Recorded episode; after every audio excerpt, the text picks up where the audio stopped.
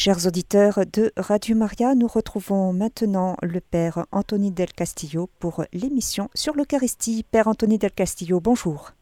Bonjour à tous, à tous les écouteurs de Radio Maria, et nous commençons cette euh, nouvelle émission sur euh, le déroulement de la célébration de la messe.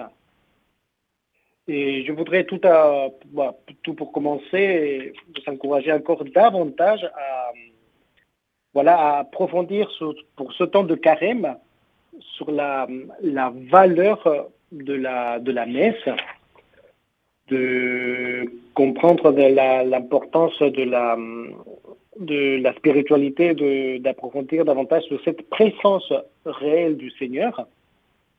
Et l'objectif principal d'aujourd'hui, c'est effectivement entrer en profondeur sur le déroulé de la célébration de la Sainte Messe. Alors vous savez que la messe est une seule grande prière qui conduit de l'écoute à la mission par la communion. Alors bon, il y a, il y a deux parties, bien sûr. il y a la liturgie de la parole, après il y a la liturgie eucharistique. Ce sont deux tables complémentaires, mais en même temps, ce sont deux tables qui sont inséparables, où le peuple se nourrit. Alors, avant d'entrer en détail, disons, sur, la, sur le déroulement de la célébration, je voudrais quand même faire une petite euh, présentation du sujet. Alors, euh, la Sainte Messe, c'est, je pense que c'est, c'est vraiment clair pour nous, mais je préfère aussi la, le, le répéter aujourd'hui, le redire aujourd'hui. La messe le centre et la racine de la vie d'un chrétien. D'ailleurs, ça, ça, paraît fréquent dans la prédication, soit orale, soit écrite de, de plusieurs saints. C'est toujours la même chose. Ils reviennent sur la, sur la valeur de la messe. En disant, la messe, voilà, c'est le centre, c'est la racine de toute notre vie. Et du coup, si nous prenons cette, cette petite expression, on peut dire que la, l'Eucharistie a, quand même une centralité et sa valeur fondatrice de la vie chrétienne pour tout ce qu'il contient et dont elle nous fait aussi participer. Chaque fois que la, vous savez, chaque fois que l'Église célèbre l'Eucharistie, le Seigneur se rend présent, dans bien sûr dans, les signes sacramentels du, du pain et du vin, dans l'acte d'offrir sa propre vie au Père en expiation des péchés de toute l'humanité. Dans le Christ et avec le Christ, son œuvre salvatrice est rendue présente. Alors le sacrifice de notre rédemption dans la plénitude du mystère pascal, c'est-à-dire de sa passion, de sa mort, de sa résurrection. Et du coup, en, prenant cette, cette expression de, la, de ce que je vous ai dit tout à l'heure, de la, de la messe comme centrale dans la vie d'un chrétien, une autre chose que nous pouvons euh, méditer aujourd'hui, c'est que il ne s'agit pas d'une présence statique. Il ne s'agit pas d'une présence qui, soit purement passive chez le Seigneur. Parce que le Seigneur, il se rend présent par, euh, voilà, par le dynamisme salvateur de sa mort, de sa glorieuse résurrection. Donc il va se donner par amour et à travers la, présence réelle, à travers de la transubstantiation, le pain et le vin qui deviennent le corps et le sang de Christ, voici que le Seigneur, il est présent. Il est parmi nous. Et donc cette, euh, cette, cette euh, belle définition de la messe comme le sacrifice du Christ sur la croix, comme cette présence réelle, vivante de Jésus nous fait comprendre effectivement que la messe ne s'agit pas tout simplement d'une présence statique où le Seigneur est complètement passif. Le Seigneur agit. Le Seigneur est présent.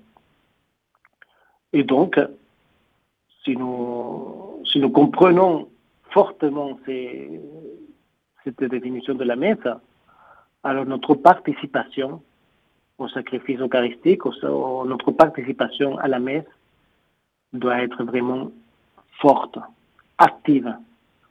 Nous devons, euh, avec tout notre cœur, participer profondément à cette célébration. D'ailleurs, aussi, une autre chose qui peut nous aider aussi dans cette réflexion, c'est que dans, les écrits de, plusieurs saints, nous trouvons toujours cette vision euh, de profondeur aussi, initiée à les différents aspects du mystère eucharistique. Et, et plusieurs, j'ai vu dans plusieurs textes des saints comment ils soulignent de manière euh, particulière cette dimension sacrificielle de la liturgie eucharistique.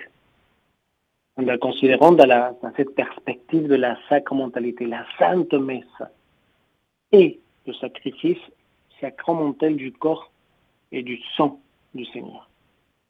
C'est le sacrifice du Christ offert au Père avec la coopération du Saint-Esprit. Voilà donc comme une petite euh, introduction qui pourrait nous aider à voilà, entrer dans le, dans la, dans dans le texte d'aujourd'hui, dans, la catéchèse que je voulais vous proposer, que c'est sur le déroulement de la célébration. Alors, chers auditeurs, je pense que si vous écoutez cette émission et que vous êtes intéressés pour euh, ce genre d'émission, il s'agit aussi des personnes qui viennent régulièrement à la messe. Donc, euh, je pense que parmi, parmi tous les, les, écouteurs, il y a certains qui viennent euh, tous les dimanches, voire en semaine, ou tout simplement des gens qui viennent aussi, qui écoutent cette émission parce qu'ils ont envie de, se nourrir davantage sur, euh, sur la messe, sur la valeur de la messe. Et donc, cette explication, elle est adressée à vous tous, que vous soyez des personnes euh, récurrentes, qui, qui pratiquent, qui venez tous les dimanches euh, en semaine, que vous soyez des personnes qui viennent de temps en temps. Cette explication du déroulé de la célébration est adressée à tous parce que cela va vous aider davantage à aimer Jésus dans l'Eucharistie. Tout simplement parce que chaque geste fait à la célébration du messe compte beaucoup. Il y a toujours une, belle signification. Du coup, on va commencer par expliquer le déroulé de la célébration. Alors, quand vous, quand vous participez à une messe, bien entendu, après, ça dépend aussi, bien sûr, des paroisses et de la vie liturgique qui est vécue dans, les différentes paroisses, mais il y a toujours cette même, euh, ce même déroulé. C'est-à-dire que nous commençons par la procession d'entrée. Du coup, nous arrivons à l'église. Euh, bon, ce que j'espère que vous faites aussi, c'est, vous savez, l'eau bénite, vous faites un beau signe de la croix et voilà, vous vous installez, vous prenez les feuilles de chant et on s'installe pour euh, commencer à nous préparer intérieurement à cette célébration. Cette célébration qui va démarrer avec la procession d'entrée.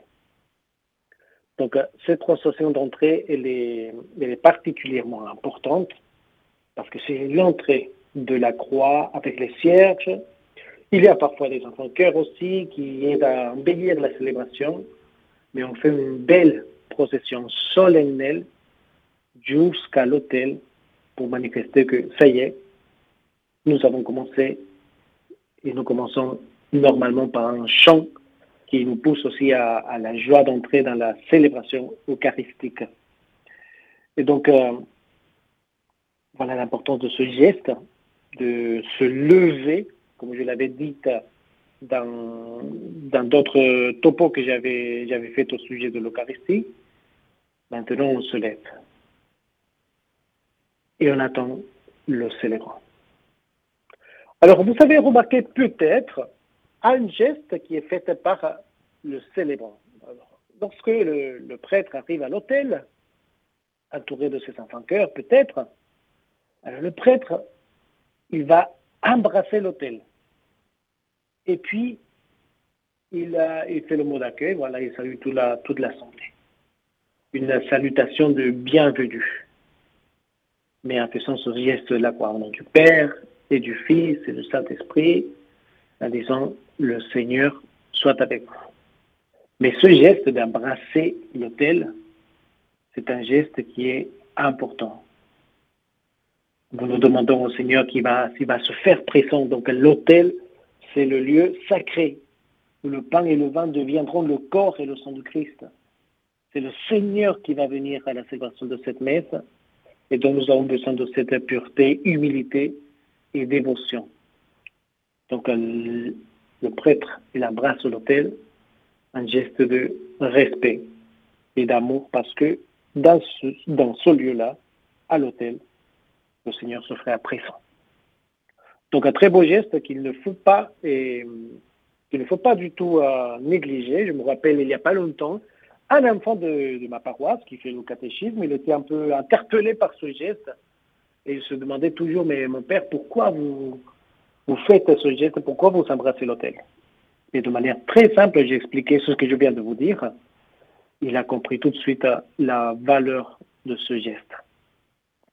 Ensuite, alors, lorsque vous êtes, euh, voilà, que nous commençons euh, ce mot d'accueil fait par le prêtre, il y a aussi euh, ce début de messe avec la confession de nos péchés.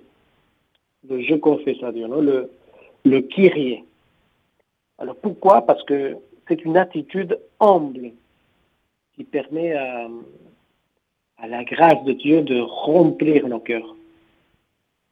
Donc c'est un geste qui est tout à fait important à le faire. Quand nous disons par exemple Seigneur, prends pitié, nous le Kyrie. C'est la, bon, c'est une prière, euh, Kyrie eleison, c'est une prière orientale, bien sûr, et, et reprend là la supplication du publicain resté au fond du temple, que Jésus indique comme un modèle de prière agréé par Dieu devant son Seigneur, l'homme n'a rien d'autre à répéter que Prends pitié de moi qui suis un pécheur. Donc cet acte de, de, de confession, de confesser nos péchés, il est très important pour euh, introduire la célébration en reconnaissant que nous avons peut-être fait du mal et que nous avons besoin du pardon du Seigneur. Et cet acte d'humilité va va, permettre que tout le déroulé de la messe soit célébré de manière parfaite. Parce que nous, nous savons que nous avons péché. Et, puis voilà, donc euh, cet acte de pénitentiel, donc c'est un acte qui est tout à fait important. Alors, quand il s'agit des fêtes de soit pour le temps ordinaire, Pâques, etc., on récite toujours le Gloria, pas pour le temps de l'Avent ou pour le temps de Carême, bien sûr. Et le Gloria, c'est cette louange. Non Nous reconnaissons la sainteté du Seigneur et ce besoin que nous avons de lui. Le Gloria, c'est comme un cri d'enthousiasme vers Dieu et à la Trinité. Donc, si vous avez remarqué, après savoir demander pardon, le cœur est libéré pour chanter la louange de Dieu. Le gloire à Dieu, et le chant des anges lors de la naissance du Sauveur. Alors que l'Église de la terre s'associe du coup à la liturgie céleste. Dans la deuxième partie de la messe, l'Église s'unira encore au cœur des anges pour chanter le Sanctus, autre chant angélique, qu'Isaïe entendit lorsqu'il contempla la gloire de Dieu dans le temple. L'émerveillement est le premier mouvement intérieur du disciple qui se met à l'écoute du maître. Donc, si je peux résumer un peu ma pensée par rapport à, au Gloria, le Gloria, c'est un chant d'exclamation, mais on est émerveillé par rapport à ce qui va se passer lors de la célébration de la messe. Voilà. Ensuite, on va essayer d'avancer petit à petit sur la, sur le, déroulement de la célébration de la messe. Nous passons maintenant à la, collecte, non la prière euh, de la collecte qui s'appelle comme ça. Alors, c'est une prière que, que le prêtre le fait au nom de tout le peuple, de toute l'assemblée. d'une prière qui est adressée au Père éternel. Et le prêtre laisse, il devrait laisser normalement un temps de, de silence pour ajouter aussi une intention particulière ou pour les intentions de messe qu'il y a à offrir à la, célébration de la messe. Donc il profite aussi pour avoir des intentions qui soient concrètes. Donc cette prière euh, de collecte, elle est très importante. Parce que c'est la prière que le prêtre célébrant prononce juste après le Gloria. Donc on l'appelle aussi la prière d'ouverture. Et son nom de collecte manifeste son rôle de rassembler la prière de tous et de donner le temps de la liturgie du jour. Vous voyez? Donc, alors, petite astuce, vous voyez, comme euh, il s'agit d'une prière d'ouverture, comme je vous ai dit tout à l'heure, et comme il s'agit d'une prière où le prêtre va collecter, c'est pour ça qu'il s'agit de la collecte, prière de collecte, donc c'est le, moment où vous, les laïcs qui participent à cette célébration, où vous pouvez déposer vos intentions de prière et penser pourquoi vous venez à la messe ou si vous avez une intention particulière à, offrir lors de la célébration. Donc, euh, ce qui fait le prêtre en gardant ce petit silence, c'est voilà, de, rassembler, de rassembler toutes ces prières pour les offrir au bon Dieu. Donc voilà la, de manière un peu rapide, hein, bien sûr, mais voilà le déroulement de la célébration de la première partie de, de la messe. Après, bon, bien sûr qu'il y a, comme je vous ai expliqué tout au début, il y a deux parties importantes de la messe, que c'est la liturgie de la parole et puis la liturgie eucharistique. Alors, il s'agit de, bien sûr, en parlant de la liturgie de la parole, il s'agit de lecture. Donc, Dieu s'adresse à son peuple. C'est un passage titré de l'Ancien Testament, il y a aussi les psaumes, un texte des lettres apostoliques, et puis le chant de l'Alléluia, s'il s'agit d'un ton ordinaire, etc. Ou comme nous, maintenant que nous sommes dans un ton euh, de carême, un autre type de chant d'acclamation. Voilà. Et après l'homélie, qui va commenter normalement les textes auxquels euh, l'Assemblée va répondre toujours par la profession de foi, et la prière universelle. Donc on va parler un peu de ça. Alors, juste pour euh, ordonner un peu les idées, bien sûr, parce que il s'agit de beaucoup de gestes, beaucoup de, signes qui sont réalisés à la messe, mais, mais comme je vous ai dit, il y a toujours de la valeur, il y a toujours un message qui est transmis par rapport à ces gestes.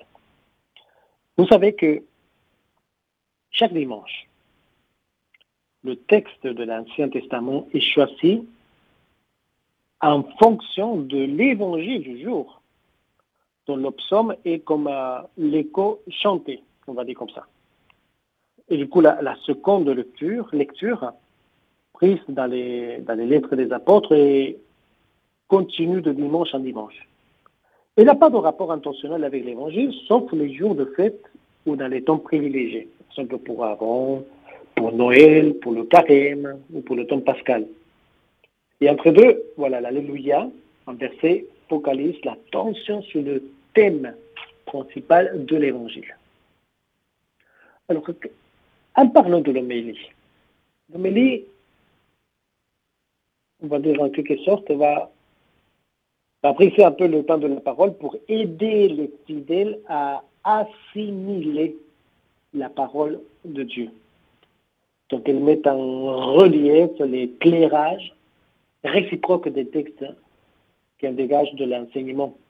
Et voilà, elle, applique à la vie quotidienne, c'est-à-dire que selon les époques et les situations propres à chaque communauté, bien sûr, mais c'est une manière d'appliquer, d'appliquer la parole de Dieu qui est proclamée. Alors, elle est suivie d'un temps de, de silence pour que résonne dans les cœurs la parole reçue, et ce silence est capital parce que la, liturgie n'est ni une conférence, ni un concert ou une représentation, ni même une bonne action à, accomplir chaque semaine. Mais c'est la réception, la réception intérieure d'un don que Dieu fait à son peuple. Et donc l'homélie a une connotation qui est tout à fait importante, vitale, dirais-je. Et, nous devons, je pense, approfondir et améliorer nos, homélies. Je parle maintenant, bien sûr, de, des prêtres, peut-être, qui sont en train d'écouter cette émission. C'est que nous savons, enfin, en tout état de cause, nous devons améliorer, si c'est le cas, nos homélies. Parvenir avec une simplicité. Il ne s'agit pas de, de conférences théologiques. Il ne s'agit pas non plus de, de, de, créer ou de provoquer des homélies qui soient, soient très difficiles à comprendre. Et c'est voilà de, pouvoir de manière simple parce que on s'adresse à, un tas de personnes, bien sûr. Quand nous sommes à la messe, vous le savez très bien, ce qui, ce qui m'arrive à moi aussi dans ma paroisse. Il y a des enfants, il y a des jeunes, il y a des personnes adultes, après il y a aussi des personnes âgées. Il y a des personnes qui sont cultivées, il y a des personnes qui le sont moins, c'est-à-dire euh, on a un public, pour ainsi dire, qui est, vaste. Et donc la parole de Dieu doit toucher le cœur de tous. Donc euh, je pense que c'est, pour nous les prêtres, c'est toujours important de, réfléchir à cette vérité et de d'essayer de, d'approfondir sur la valeur de, la, de l'homélie. Voilà. Et puis, euh, j'avais entendu il n'y a pas longtemps aussi que le pape François même, il avait évoqué le sujet que les, homélies soient courtes, mais profondes à la fois. C'est-à-dire une seule idée et on fonce. C'est-à-dire ne pas donner mille idées et se perdre, s'éparpiller un peu dans des différents sujets. Sinon, voilà, aller à l'essentiel, à ce que l'Évangile veut nous transmettre et comment appliquer ce que nous avons entendu dans les évangiles ou dans les textes bibliques et l'appliquer dans notre vie actuelle. Voilà, d'incarner en quelque sorte, d'incarner la vérité de la parole de Dieu dans notre vie. Et voilà pourquoi c'est important la, la participation et l'écoute de la parole de Dieu et l'écoute de l'homélie. Alors certes, dans, dans la société actuelle, c'est vrai que on a plus, on a de plus en plus euh, du mal à, écouter. C'est-à-dire, euh, quand j'étais dans, une paroisse euh, dans le Var, j'avais évoqué un peu le sujet de l'homélie avec mes jeunes. Et un jeune je parle d'un jeune qui fréquente euh, régulièrement la paroisse, qui, vient tous les dimanches, que voilà, c'est un jeune qui est quand même assez, assez formé, quoi. Et il m'avait dit, mon père, j'ai de plus en plus de mal et au bout de 4 ou 5 minutes, je raccroche. J'écoute plus l'homélie. Et donc là, c'est quelque chose à tenir compte aussi. C'est que dans notre société, malheureusement, notamment les enfants, les jeunes, mais, mais aussi nous, les adultes, nous pouvons tomber un peu dans ce, dans, cette, euh, ce, mal de la société actuelle et de perdre un peu le fil conducteur et de, de se distraire facilement pour rien et donc de ne pas écouter avec attention ce qui nous est dit à l'homélie. Donc je pense que c'est un, effort à faire des deux côtés, c'est-à-dire soit nous les prêtres de, de faire des homélies qui parlent, des homélies qui touchent le, le cœur des personnes qui viennent, mais en même temps c'est aussi un effort personnel de chacun de nous qui participons à la messe d'attirer toute notre attention. C'est-à-dire, je ne pense plus à rien maintenant. Voilà, je suis à l'église et je pense tout simplement à écouter ce que le prêtre veut transmettre et à nourrir mon cœur de la parole de Dieu et de l'homélie. Vous voyez, c'est, je pense que c'est quelque chose que nous devons, nous devons améliorer. Voilà. Peut-être que cela va vous aider à, retenir et puis à, approfondir pendant ce temps de carême. Alors, je passe à la, à l'étape suivante de cette euh, première partie de la célébration eucharistique hein, de la messe. Et c'est le credo. Alors, le credo, c'est une foi qui transcende les siècles, les cultures. C'est-à-dire la, la profession de foi est la réponse de l'Assemblée à la parole. C'est l'affirmation de son adhésion à la foi de l'Église universelle, répandue dans l'espace et le temps. Alors, les textes utilisés, appelés les symboles, remontent au premier temps de l'Église. Celui dit, par exemple, des apôtres, reprend la confession baptismale de l'Église de Rome, probablement de la fin du XIe ou le début peut-être du IIIe siècle. Tandis que l'autre, plus long, et admis, et, admis par tous les chrétiens, a été rédigé lors du concile de Nicée, c'est-à-dire l'année 325, et celui de Constantinople, l'année 381. Donc il s'agit des textes qui sont très, très anciens. C'est le début de l'Église. Voilà la profession de notre foi. Ce que vous récitez, c'est tout ce que nous devons croire, tout ce que nous devons adhérer. Et donc il y a une importance aussi vitale à, y adhérer et à participer et de, réciter fortement la profession de notre foi. Après, il y a une, je voudrais euh, approfondir sur un sujet qui est aussi important, c'est celui de la prière universelle. Je pense que c'est important parce que la, prière universelle est la, reprise priée de l'enseignement dégagé de, lecture. Alors c'est la, la, la, parole suscite une, une supplique adressée à Dieu pour que sa volonté soit faite. Alors elle comprend généralement une intercession pour l'Église, une pour le monde entier, une pour la communauté rassemblée, une pour les malades et une pour les défunts. Donc, euh, dans la mesure de nos possibilités, je pense qu'il faut, il faut vraiment essayer de, s'améliorer là-dessus et, de respecter la, ces prières d'intercession, et c'est dommage qu'il y ait parfois des abus là-dessus.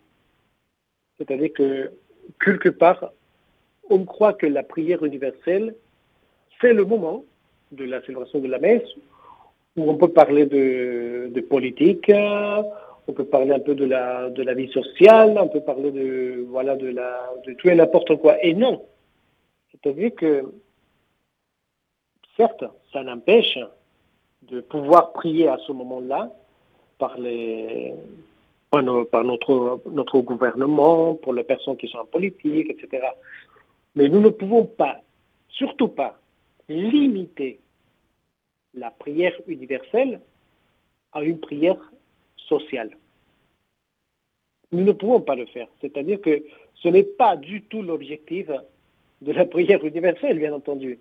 C'est-à-dire que nous sommes là, comme je vous l'ai dit tout à l'heure, euh, essayons de, revenir un peu en arrière euh, par rapport à, cette prière universelle. En fait, elle comprend généralement une intervention pour l'Église. Première chose.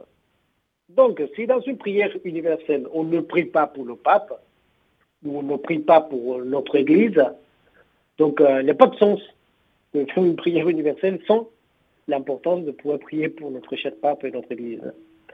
Après, oui, bien sûr, il y a tout. On doit adapter aussi la prière universelle à ceux qui nous vivons dans nos différentes communautés, paroisses. Après, le, terrain est vaste parce que ça dépend de, de, paroisses où vous habitez et que nous devons un peu tomber aussi et essayer de voir clairement la réalité de chaque paroisse. Donc, il faut prier aussi pour, pour le monde, pour cette communauté qui est rassemblée, pour les personnes qui ont besoin de nos prières. Et puis, une chose très importante qu'il ne faut pas du tout négliger ou laisser du côté, c'est la valeur de prier pour les malades et de prier pour nos chers défunts.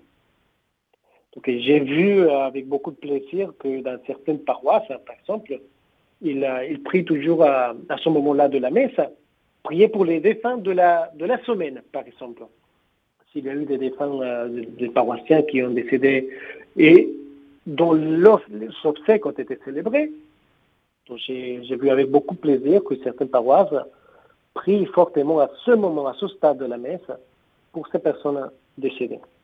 Mais voilà, nous pouvons, euh, je pense, avec beaucoup d'intelligence et beaucoup d'onction, nous pouvons adapter cette prière euh, universelle à la réalité de chacun de, nos, à chacune de nos paroisses. Non, mais, voilà, c'est simplement vous aider et surtout ne pas tomber simplement dans des prières universelles où on oublie de prier pour, euh, pour l'essentiel.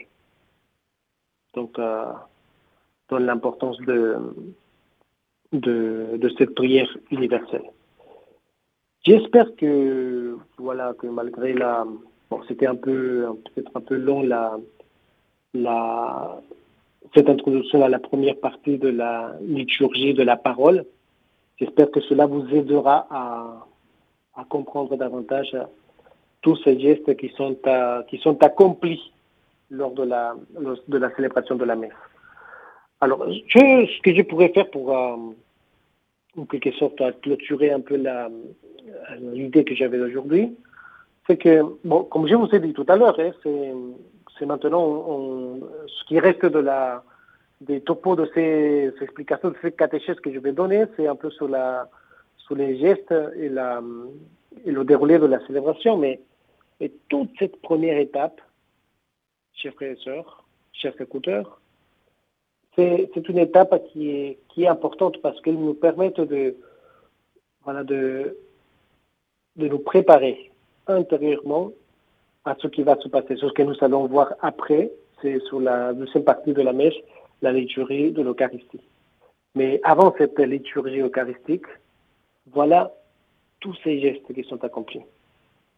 Et je ne sais pas si c'est la, si c'est le, si c'est le cas de, vous, mais je me rappelle étant un jeune euh, paroissien, quand j'allais dans ma première euh, paroisse, moi je suis d'origine péruvienne, vous voyez, et euh, chez moi, dans, ma, dans mon pays, notamment dans la paroisse où j'allais à la messe, il s'agissait des messes qui étaient multitudinaires, c'est-à-dire qu'il y avait énormément du monde.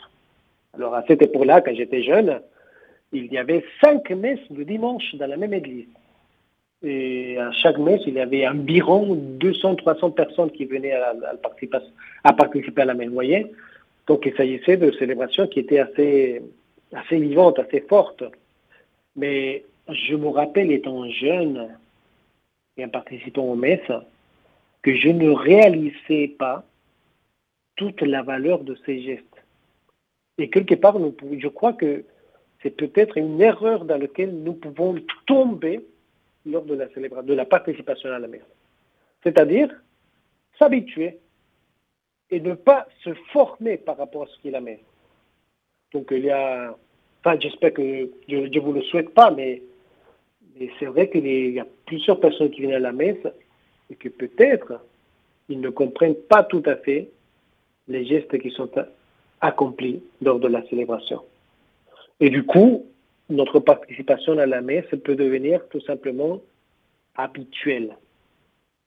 Donc on vient parce qu'il faut, on vient à la messe parce que voilà, c'est l'Église qui le dit, parce que c'est important de venir, mais est-ce que nous prenons le temps, sincèrement, est-ce que nous prenons le temps de réfléchir à ce qui va se passer là, devant nos yeux. Ce pain et ce vin qui vont devenir le corps et le sang de Christ. Je pense que dans, notre esprit, c'est clair.